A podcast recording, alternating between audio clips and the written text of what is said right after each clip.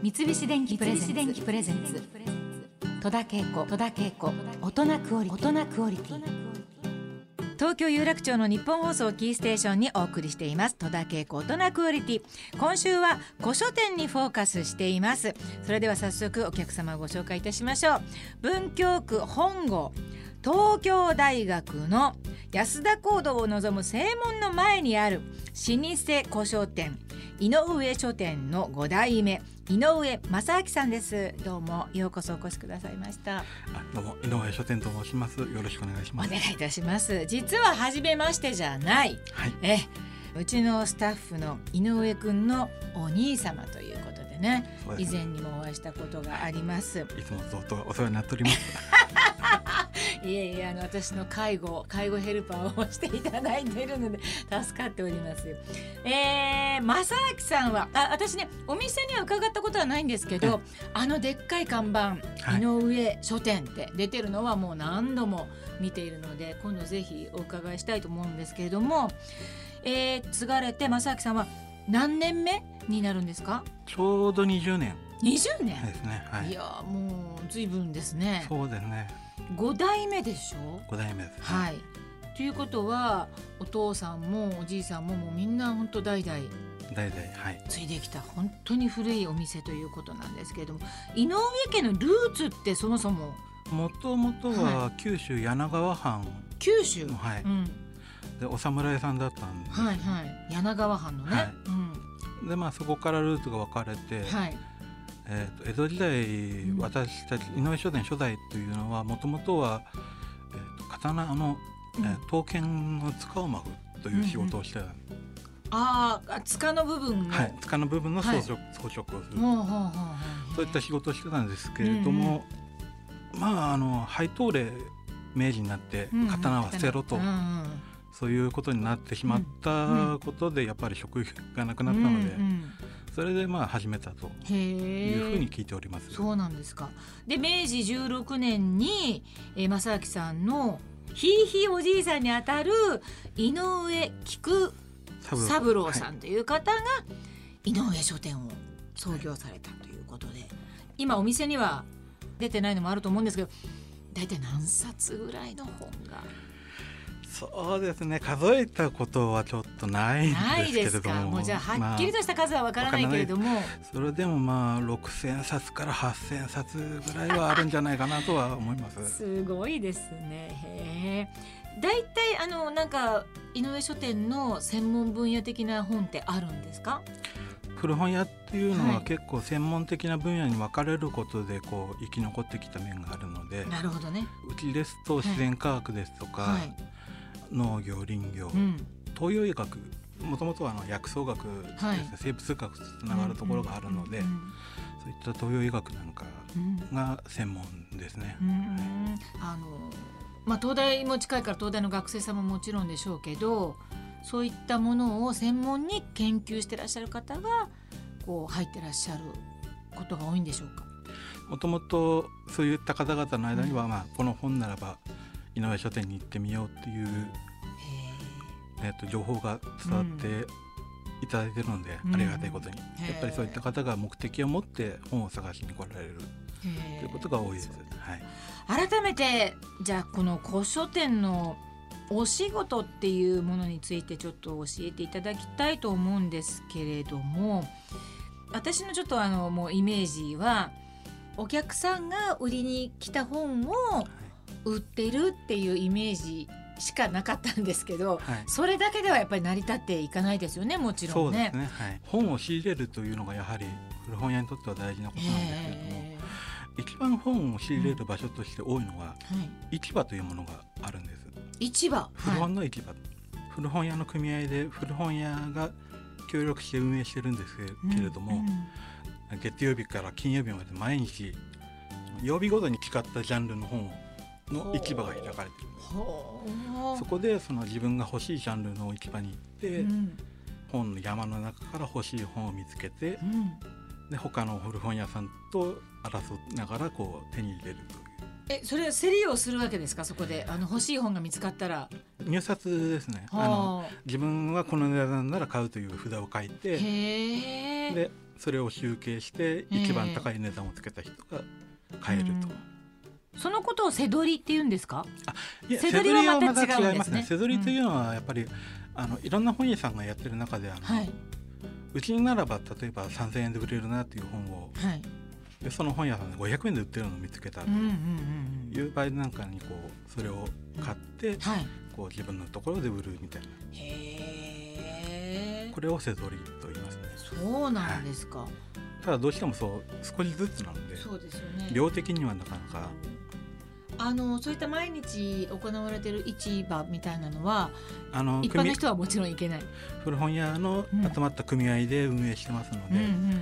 えー、とそこに出品をするのもそこで本を買うのも、組合に参加してる古本屋だけ、へーでまああの逆にお客さんから頼まれてこの本ないですかとかそう言われてあの頼まれて探すなんてこともあるんでしょう私どもでは探求書って呼んでますけれども、探求書？はい。はいはい。こういう本を探してるんだということをお聞きしておいて、うん。こうもし見かけて手に入れたらうん。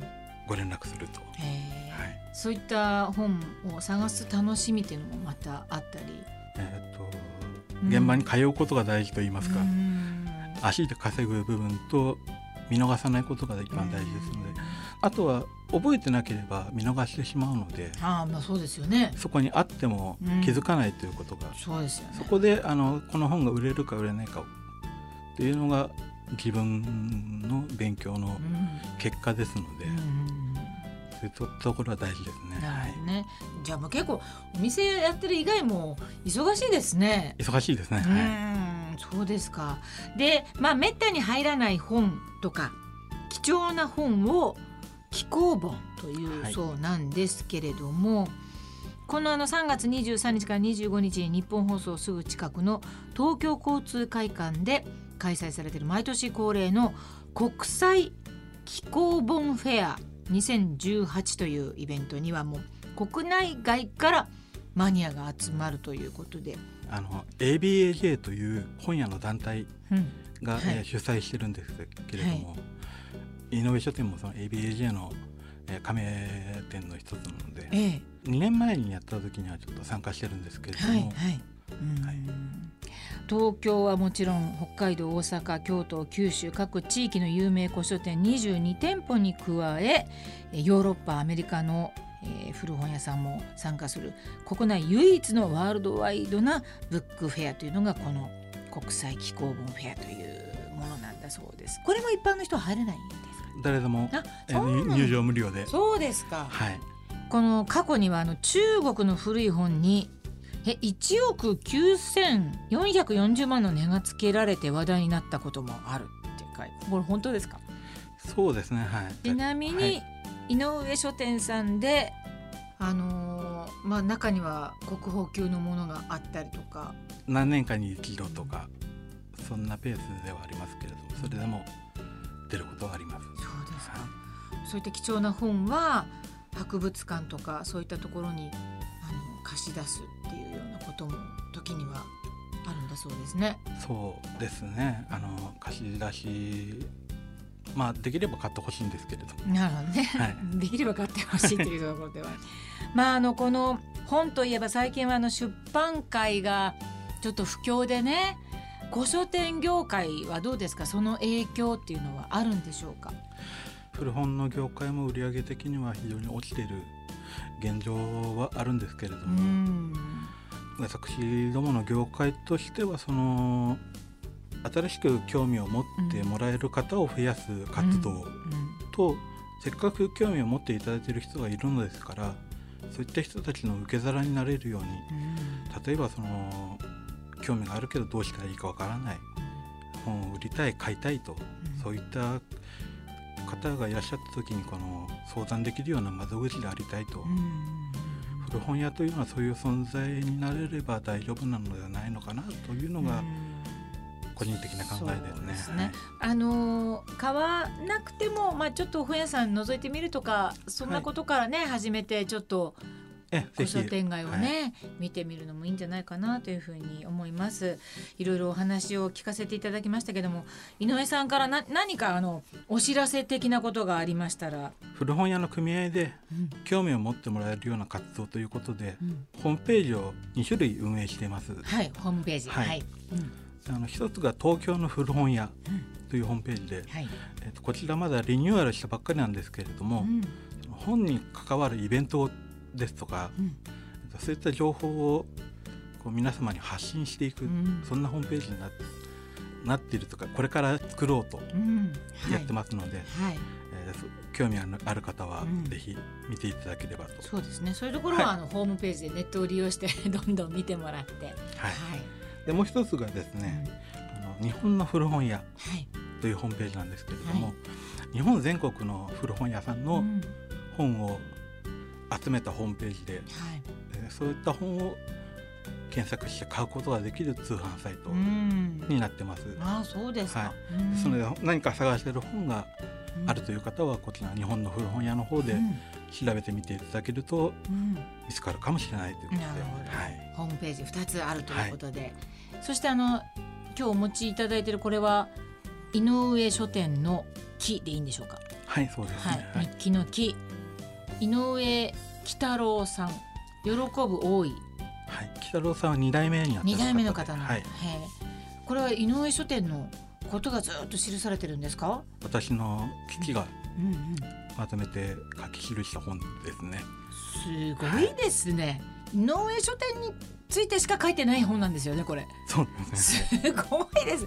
このなんかエンジ色のねあの何とも言えない渋いカバーに、えーゴールドの金の文字で「井上書店」って書いてある。これこれも売られている本なんですか？はい、販売そうはしております。ですか。これも販売されている。こちらの方も機会があったらぜひ皆さん読んでみてはいかがでしょうか。今日はもう本当にいろんな古本のお話を聞かせていただいてどうも。今日はありがとうございました。ありがとうございました。戸田恵子大人クオリティ今日のゲストは文京区本郷にある井上書店の5代目井上正明さんでした。三菱電機プレゼンツ。戸田恵子大人クオリティ